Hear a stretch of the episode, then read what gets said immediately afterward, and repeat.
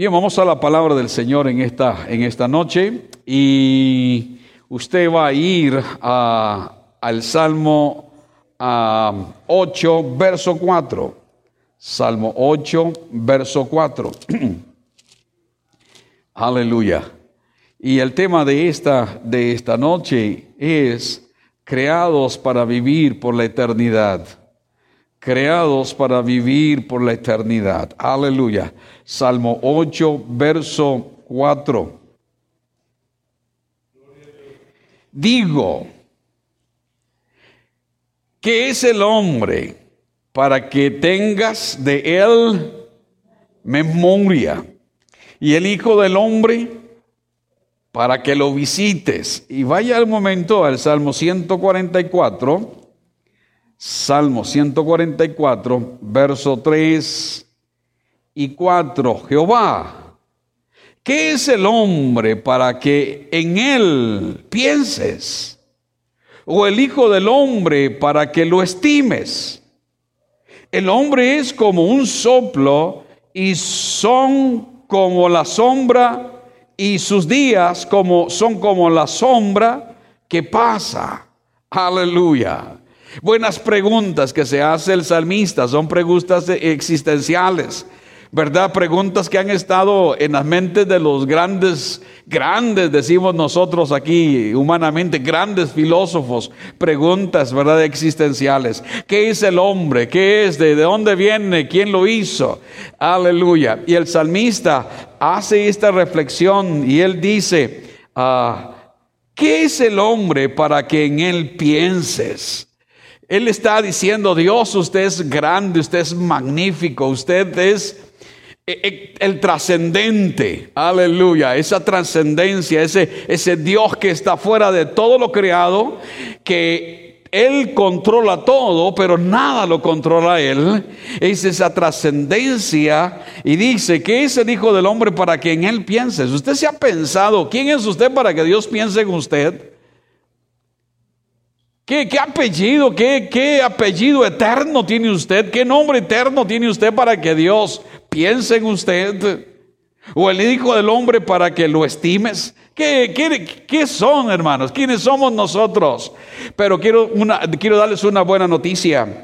Ahora nosotros somos los hijos de Dios. Y por eso Dios se ha inclinado hacia nosotros. Y Él nos estima y nos guarda, nos protege ahora. Y dice que Él ahora, Él está pensando en nosotros para la eternidad. Vea lo que dice Eclesiastés capítulo 11, capítulo 3, verso 11. Eclesiastés. Dice la palabra del Señor, aleluya. Me, me, gusta cuando el salmista tiene estas reflexiones porque, hermanos, nos hacen a nosotros pensar, ¿que, ¿quién soy yo, Señor? Eh, y a veces, hermanos, tenemos la, nosotros esa idea de que podemos mover la mano de Dios. Dios es el Señor y Él está sentado en su trono mientras siga allí. Nosotros no podemos hacer nada más que honrarle, glorificarle y, decirle que Él es nuestro Padre. Vean lo que dice Eclesiastés capítulo 3, verso 11. Lo leo en una nueva versión viviente para ustedes. Todo está bien en su momento oportuno. Todo está bien en su momento oportuno.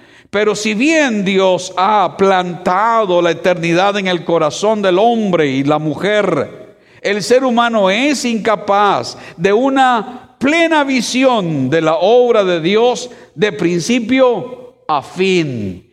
El hombre es incapaz de, tener esa idea en su mente. Y el, y el que escribe Eclesiastés dice que Dios ha puesto eternidad en el corazón del hombre. Así que Dios cuando pensó al hombre, lo pensó para la eternidad, lo pensó para que el hombre viviera con él por la eternidad, no para que el hombre hiciera aquí en la tierra su sitio de vida, sino que aquí en la tierra solamente nos preparamos para la eternidad y nos preparamos con Cristo Jesús en el corazón para la eternidad. Y los que no tienen a Cristo Jesús en el corazón se preparan para una eternidad, pero una eternidad de sufrimiento, tormento, tortura, mientras que los que se preparan para la eternidad con Cristo Jesús en el corazón, ellos tendrán la vida, la vida con Dios, la vida en Dios.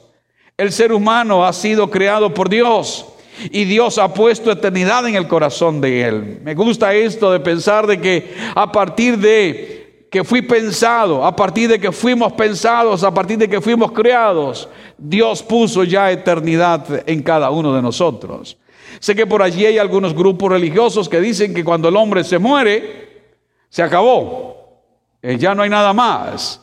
Algunos por ahí dicen que inclusive hay como una antesala donde eh, el hombre está esperando y luego viene el juicio final y después de que el juicio final suceda, el hombre desaparece, el hombre malo es exterminado y nunca más hay memoria de él. Pero la verdad es que Dios dice que Él ha puesto eternidad en el corazón del hombre y de la mujer. Así que si ha puesto eternidad, eso significa que el hombre va a vivir por la eternidad. Ahora nosotros aquí en la tierra nos preparamos y decidimos en cuál eternidad nosotros vamos a estar. Eclesiastés entonces, capítulo 3, verso 11 nos dice eso. Vea lo que dice segunda de Corintios 5.1. Segunda de Corintios 5.1. Segunda de Corintios capítulo 5, verso 1. Dice la palabra del Señor. Segunda de Corintios capítulo 5, verso 1. Sabemos que si nuestra morada terrestre este tabernáculo se deshace, tenemos de Dios un edificio, una casa no hecha por manos eterna en los cielos. Hermanos, Dios ha puesto eternidad en cada uno de los seres, de los hombres y de las mujeres.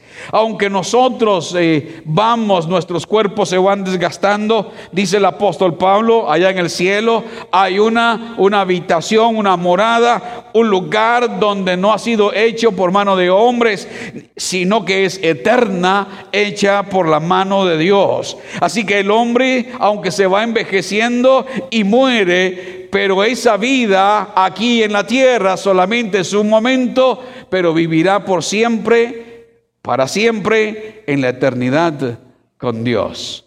La pregunta que podemos hacernos nosotros es, ¿estoy listo para esa eternidad con Dios? ¿Estoy preparado?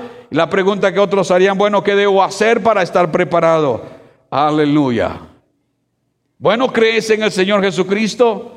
Sí, yo creo, dijo aquel hombre. Bueno, entonces ahí hay agua que impide que yo sea bautizado. Es esta parte donde usted debe creer en el Señor Jesucristo y ser bautizado según la palabra del Señor lo dice. Hay dos tipos de personas. Hay dos tipos de personas. La que le dice, la que le dice, los que le dicen a Dios, hágase su voluntad en mi vida. Y las otras, y las otras, y la otra persona, las otras personas son las que Dios les dice, muy bien, hágase tu voluntad. Están las que le dicen a Dios, Señor, hágase su voluntad. Y están las otras personas a las cuales Dios les dice, bien, listo, hágase tu voluntad. ¿Cuál voluntad queremos? ¿En cuál voluntad nosotros queremos vivir? ¿En la nuestra o en la voluntad de Dios? Dios nos ha diseñado, nos ha pensado para la eternidad. ¿En cuál eternidad usted quiere estar? Vaya un momento a Mateo capítulo 26. El Evangelio según Mateo capítulo 26, verso 42. Dice la palabra del Señor. A otros salvó, pero a sí mismo no puede salvar no se puede salvar. Si es rey de, Israel, que descienda ahora de la cruz y creamos en él. Confió en Dios, líbrelo ahora, si le quiere, si, si le quiere, para porque ha dicho, soy hijo de Dios. Hermanos, esta, esta idea de 20, oh, perdón, 20, ley 27, eh, 2642. 2642. Otra vez, otra vez fue y oró por segunda vez, diciendo, Padre mío, si no puedes pasar de mí esta copa sin que yo la beba, hágase tu voluntad.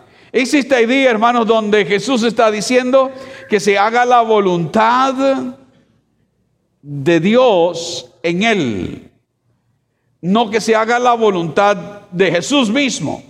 Pues Jesús mismo está requiriendo que ese momento de sufrimiento que él iba a pasar, no pasarlo.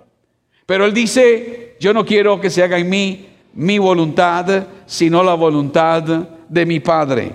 Y el versículo que estábamos leyendo en el 27, 42, y estos hombres están diciéndoles entonces que se, que se salve a sí mismo, que se haga su voluntad. Pero Jesús no estaba procurando su voluntad, sino que estaba procurando la del Padre. Esto es sumamente importante porque nosotros somos de una o de las de otras personas. Las personas que le dicen a Dios, hágase Señor su voluntad en mi vida, o de las personas que dice que Dios les va a decir, muy bien, listo, hágase la voluntad suya. En que el que hace la voluntad de Dios permanece para siempre. Cuando usted está pensando en la eternidad, sus valores cambian los valores cambian. Cuando usted tiene una convicción de eternidad, usted no está limitado a las cosas de este mundo, sino que usted está pensando en la eternidad. Vaya un momento al libro de Hebreos, capítulo 13. Libro de Hebreos, capítulo 13. Los valores, cuando usted está pensando en eternidad, todo lo que usted hace aquí en la tierra, tiene ecos en la eternidad, tiene efectos en la eternidad. Capítulo 13 de Hebreos, capítulo 13, verso 14.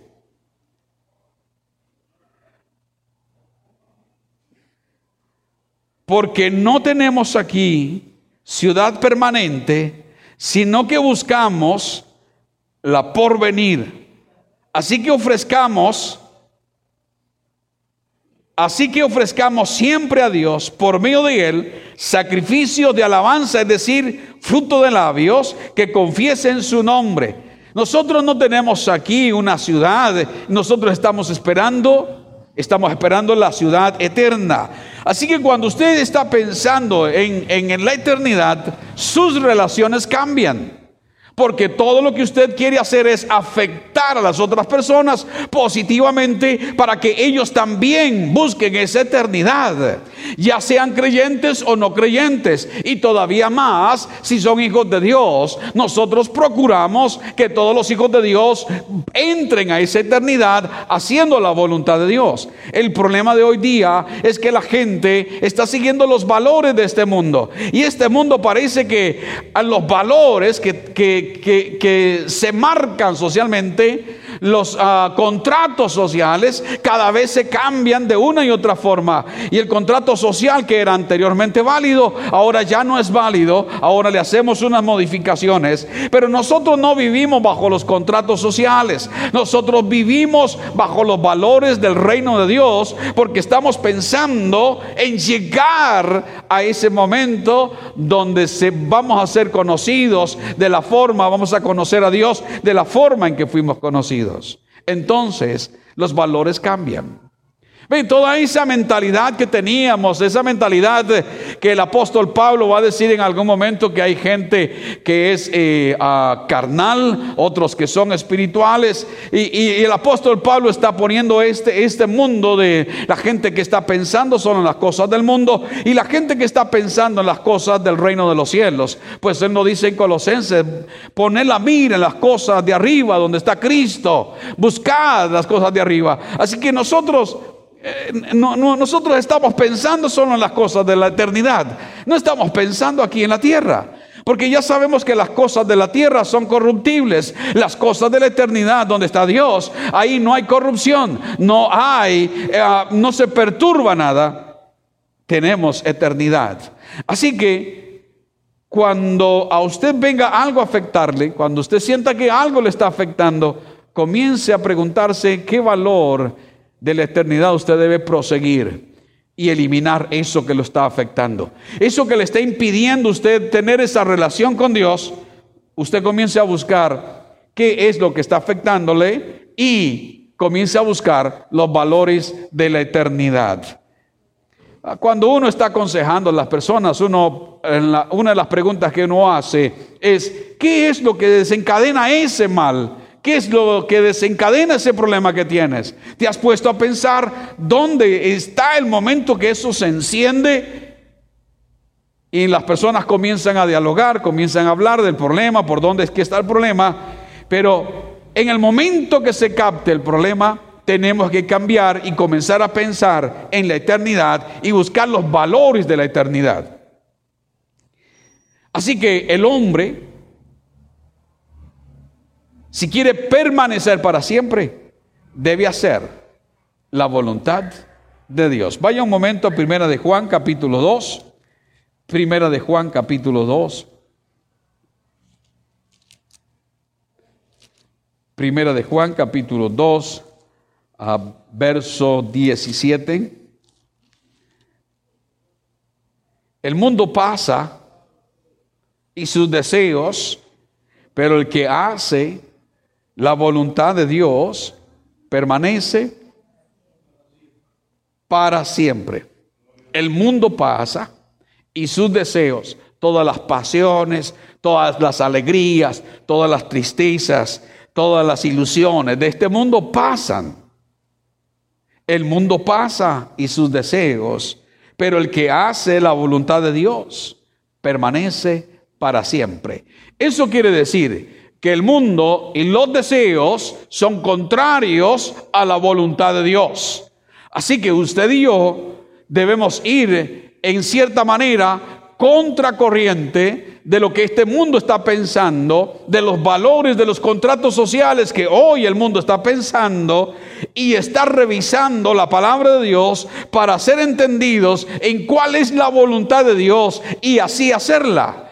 Ahora, ¿cómo sabemos dónde entendemos la voluntad de Dios? Pues hay que leer la palabra de Dios. Es la única forma en que nosotros podemos conocer la voluntad de Dios. Leyendo la palabra de Dios, dejando que el Espíritu Santo venga y nos hable en el corazón y de esa forma nosotros reaccionar de acuerdo a la palabra de Dios y no de acuerdo a las cosas del mundo. No, de acuerdo a la forma en que el mundo trabaja, en la forma en que hace, el mundo hace las cosas. Estaba hablando con un empresario eh, hace dos días atrás. Eh, este señor trabaja con, israelíes. Eh, y él me decía, ah, yo tuve que cambiar mi forma de hacer negocios. Él es, negociante, tiene unas empresas de hoy, de estas empresas modernas que trabajan con, cosas muy diferentes a lo que antes trabajaba. Ahora él trabaja con sistemas electrónicos y esto. Y él me decía, eh, yo trabajo solo con israelíes. Eh, porque bueno, a ellos me han abierto la, la posibilidad que trabaje con ellos, pero dice, tuve que cambiar a partir de que yo conocí a Cristo y lo conoció hace 11 años, a partir de que yo comencé y conocí a Cristo, tuve que cambiar mi forma de hacer los negocios. Porque yo antes evadía completamente al fisco, e evadía los impuestos, las compras que hacía, era, era simplemente, ah, es más, dice, hasta llevaba dos contabilidades, una por aquí y otra por acá, y, la, y presentaba la que me convenía. Dice, cuando no conocí a Cristo me di cuenta que eso no podía seguir haciéndolo. Y entonces le dije a las personas que trabajan conmigo, a partir de hoy vamos a hacer las cosas correctamente. Hace 11 años, dice él, y dice que las cosas le fueron difíciles al principio, porque tenía que abandonar un estilo de vida que ya él había formado y ahora tenía que comenzar a aprender un estilo de vida nuevo en cuanto a los negocios. Y dice que le fue difícil al principio, algunos clientes se le fueron, pero el Señor comenzó a bendecirlo. Y dice, y, algo que me llamó la atención de él, él me dice, y yo al Señor no le doy el 10% de mi empresa yo le doy más del 10% de mi empresa. Y ya me dijo el monto, y yo me pelé los ojos, es un montón de dinero. Yo doy más del 10%. este, dice, a veces, ah, dice, yo cuando doy el 10 es, es muy extraño, porque el Señor me bendice más todavía. Entonces, Él me, dice, Ah, y cuando comenzaron con esta idea de, del IVA y esta cosa, que las empresas comenzaron a brincar, dice, yo no tuve ningún problema, porque eso era lo que yo venía haciendo. Eso yo lo venía reflejando y pagando. Ahora simplemente era pasarlo a un sistema que el gobierno estaba requiriendo. Pero para mí no fue ningún problema. En mi empresa no ha pasado nada después del IVA. Todo sigue normal porque así veníamos haciéndolo. Ven hermanos, cuando usted comienza a pensar en eternidad, usted no roba. Usted no mata, usted no miente, usted no, no habla, usted no levanta calumnia contra otra persona, usted no está pensando en hacerle daño a alguien, porque usted está pensando en eternidad. Usted está pensando como el que está usted ya en la eternidad. Usted se está comportando como si caminase ahora en el cielo, como si estuviese caminando con Dios mismo en la par suya. Entonces usted, sus valores cambian, cambian. Y y cuando estaba hablando con este muchacho eh, que ah, me inspiró a, seguir pensando, hermanos, en eternidad, a seguir pensando en que sí se puede, en medio de un mundo malo, en un medio de un mundo perverso, sí se puede. Pues ya Enoch lo demostró que sí se puede caminar con Dios y vendrá el momento en que usted camine con Dios y Dios se lo lleve a usted. Es lo que la palabra de Dios nos enseña. Es esta idea, hermanos, de cambiar los valores. Sé que nuestras mentes, por eso el apóstol Pablo dijo, renovaos en el espíritu de vuestra mente. Cambia tu manera de pensar y va a cambiar tu manera de vivir, es lo que le está diciendo. Si cambias esa mentalidad y comienzas a pensar en el reino de los cielos, ahora mientras adorábamos al Señor, me sentía, hermanos, realmente en esa presencia, rodeado de una luz maravillosa, y yo decía, Señor, eso es lo que queremos. Queremos caminar en tu presencia, queremos estar en tu presencia, queremos movernos en tu presencia, queremos, Señor, que este mundo conozca quién es usted. Pero entonces las personas que están pensando en eternidad cambian sus valores. Me duele tantísimo, hermanos, cuando yo veo a gente creyente que dice que es creyente, pero hermanos, sus valores demuestran otra cosa. Conversas con ellos y demuestran otra cosa. Y uno dice, ¿cómo hacemos para que los hermanos comiencen a pensar en eternidad? Y no estén tan pegados a la tierra. Porque en algún momento el polvo volverá al polvo, pero el espíritu volverá a Dios quien lo dio. Así que es un momento importante de pensar en eternidad, de hacer las cosas bien. Probablemente eh, eh, va a ser difícil comenzar a hacerlo, pero es importante hacerlo. Estuve dando hace ya creo que unos tres años atrás, un curso en Grecia y, una de las estudiantes tiene una empresa, una empresa de, de ropa para niños, y ella, después de que le di el curso, era un curso de ética cristiana, y ella se acercó y me dijo, profe, qué tirada lo que usted nos ha enseñado, porque ahora no tengo excusa. Ella dice que la forma de hacer los negocios era, eh, iba y compraba un container de ropa, de tela, para procesarla. La persona que se la vendía le decía, se lo vendo en tanto, me factura tanto y el resto me lo paga sin factura. Bueno, así lo compraba. Cuando vendía la ropa en las tiendas, llegaba donde los propietarios de las tiendas les ofrecerles el producto. Sí, yo te lo compro, te lo compro en lo que me lo estás diciendo, me facturas tanto y el otro no me lo facturas. Cuando ella recibió la enseñanza de ética cristiana, comenzó a cambiar la forma. Hoy día su empresa, antes de bajar, subió.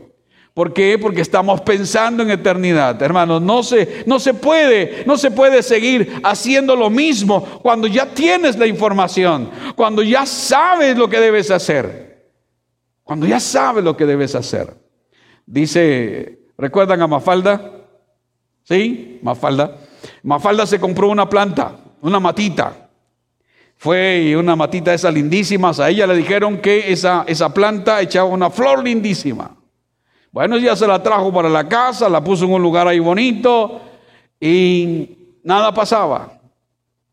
Nada pasaba con la planta. Y un día ella se puso a pensar que tirada con esta planta de ella no echó la flor que me dijeron, me engañaron. Y entonces dice que un día ella llegó y abrió las cortinas de la sala, abrió, entró aire y todo, y la plantita se incorporó y echó una flor. Y Mafalda dice, mira, lo que le faltaba era información. Información de que ya había llegado la primavera. Hermanos, cuando ya usted tiene la información, no puede seguir haciendo lo mismo. Porque el que sabe hacer lo bueno y no lo hace, ya tiene problemas. El que tiene la información de hacer las cosas buenas y no la hace, ya está en problemas. ¿Ves? Estamos pensando en eternidad. Cuando usted conoce la palabra de Dios, usted y yo debemos caminar de acuerdo, porque el mundo pasa y sus deseos, pero el que hace la voluntad de Dios permanece para siempre. Efesios, vaya libro de Efesios, capítulo... Ah, 2, verso 19. Capítulo 2, verso 19. Por eso ya no sois extranjeros ni forasteros, sino conciudadanos de los santos y miembros de la familia de Dios. Por eso ya no sois extranjeros ni forasteros, sino con ciudadanos de los santos y miembros de la familia de Dios. Hermanos, somos miembros de la familia de Dios.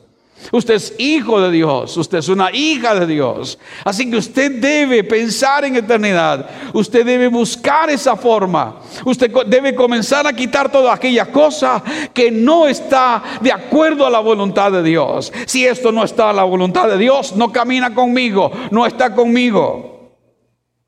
Es lo que Jesús dijo del diablo. ¿Recuerdan? Él no tiene arte ni parte. Las cosas del mundo no están con nosotros.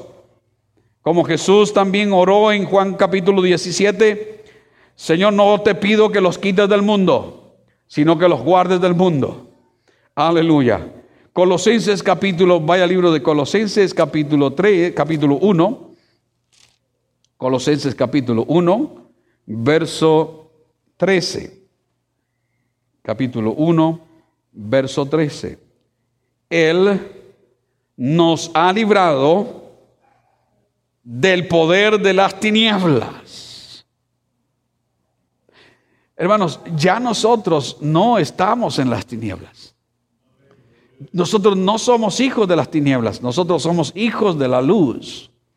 Por eso venimos a la luz para que todo nuestro ser esté descubierto delante de Dios. Él nos ha librado del poder de las tinieblas y nos ha trasladado al reino de su amado Hijo. Dios nos ha trasladado. Así que usted debe comenzar a pensar en eternidad. Los valores suyos no deben ser los valores de este mundo. A, lo mejor si hay algún valor de este mundo que tiene esa eternidad, usted puede asumirlo. Pero si no tiene eternidad, usted no puede asumirlo.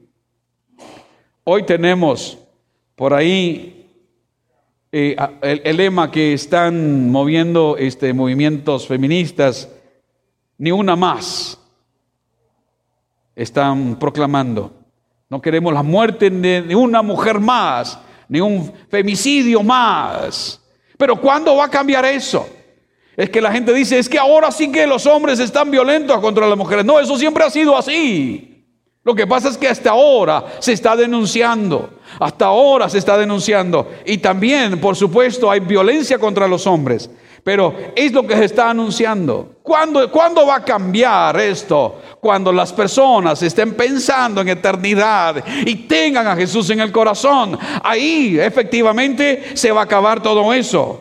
Porque los valores del reino de los cielos son valores que buscan el bienestar de las personas. Tres, dos implicaciones de este mensaje. Número uno, Dios ha puesto eternidad en el hombre. Aleluya. Usted es una persona eterna. Usted es un hombre eterno, usted es una mujer eterna, usted está para la eternidad. Así que debemos nosotros vestirnos de eternidad, vestirnos exactamente eh, conforme dice el apóstol Pablo, ese hombre nuevo, esa mujer nueva creada en Cristo Jesús. Pero debemos asumir entonces los valores del reino de los cielos. Número dos, el que hace la voluntad de Dios permanece para siempre. Aleluya. Usted va a estar allá, eh, según dice Pablo en, Efesios ah, capítulo 1, verso 3. Bendito sea el Dios y Padre de nuestro Señor Jesucristo, que nos bendijo con toda bendición espiritual en los lugares celestiales en Cristo. Según nos escogió, hermanos, ya eso está hecho. Usted debe de pensar en esa forma. Usted no va a estar allá. Dios no lo va a bendecir a usted. Y a Dios lo ha bendecido a usted. En los lugares celestiales en Cristo Jesús. Abramos entonces, hermanos, nuestros corazones y hagamos la voluntad de Dios. Asumamos los valores del reino, los valores de la eternidad. Y, no importa que este mundo eh, nos llame fanáticos, no importa que este mundo nos llame como quiera llamarnos, pero nosotros vamos a pensar y vamos a asumir lo que Dios ha dicho que nosotros debemos hacer. Es pensar en la eternidad. Aleluya. Cuando usted dice, mm, yo estoy pensando Alguien viene con, una, con un asunto, eh, eh, eh, con una murmuración, con un chisme, con algo que va a afectar a otra persona. Dice, eso no, porque yo estoy pensando en la eternidad. Si eso no trae ninguna paz de Dios, eso no lo vamos a pensar, no lo vamos a practicar. Y el apóstol Pablo dijo, si hay algo digno, algo bueno, si hay algo de, valor, si hay algo que, que merece honra, dice, en eso piensen. Pero si no tiene nada de eso, ninguno de esos elementos, debemos pensar entonces en lo que Dios dice que debemos pensar y es traer, aleluya, esa verdad al corazón de los hombres, esa verdad al corazón de las mujeres. Hebreos capítulo 13, el que leímos hace un momento, 13, Hebreos capítulo 13, les dije, vamos a ver, 13, 14. Porque, lo leo en traducción lenguaje actual, porque en este mundo no tenemos una ciudad que dure para siempre, sino que vamos al encuentro de la ciudad que está por venir. Usted va al encuentro. Usted está pensando en eternidad. Usted no está pensando en las ciudades de acá, en las ciudades modernas que este mundo moderno tiene. Usted no está pensando en una ciudad de esas, porque usted sabe que esas ciudades no son para siempre. Aleluya. Pero nosotros vamos al encuentro de una ciudad que está por venir, la nueva Jerusalén, el reino de los cielos. Amén.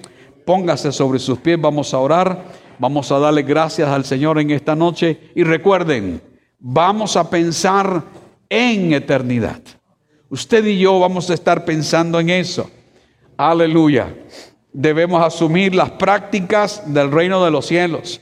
Debemos asumir, aleluya, las acciones que Jesús dijo que debiéramos nosotros hacer. Nada más leemos el sermón del monte y ahí tendremos entonces el contrato celestial, la forma en que los hijos y las hijas han de proseguir para la eternidad.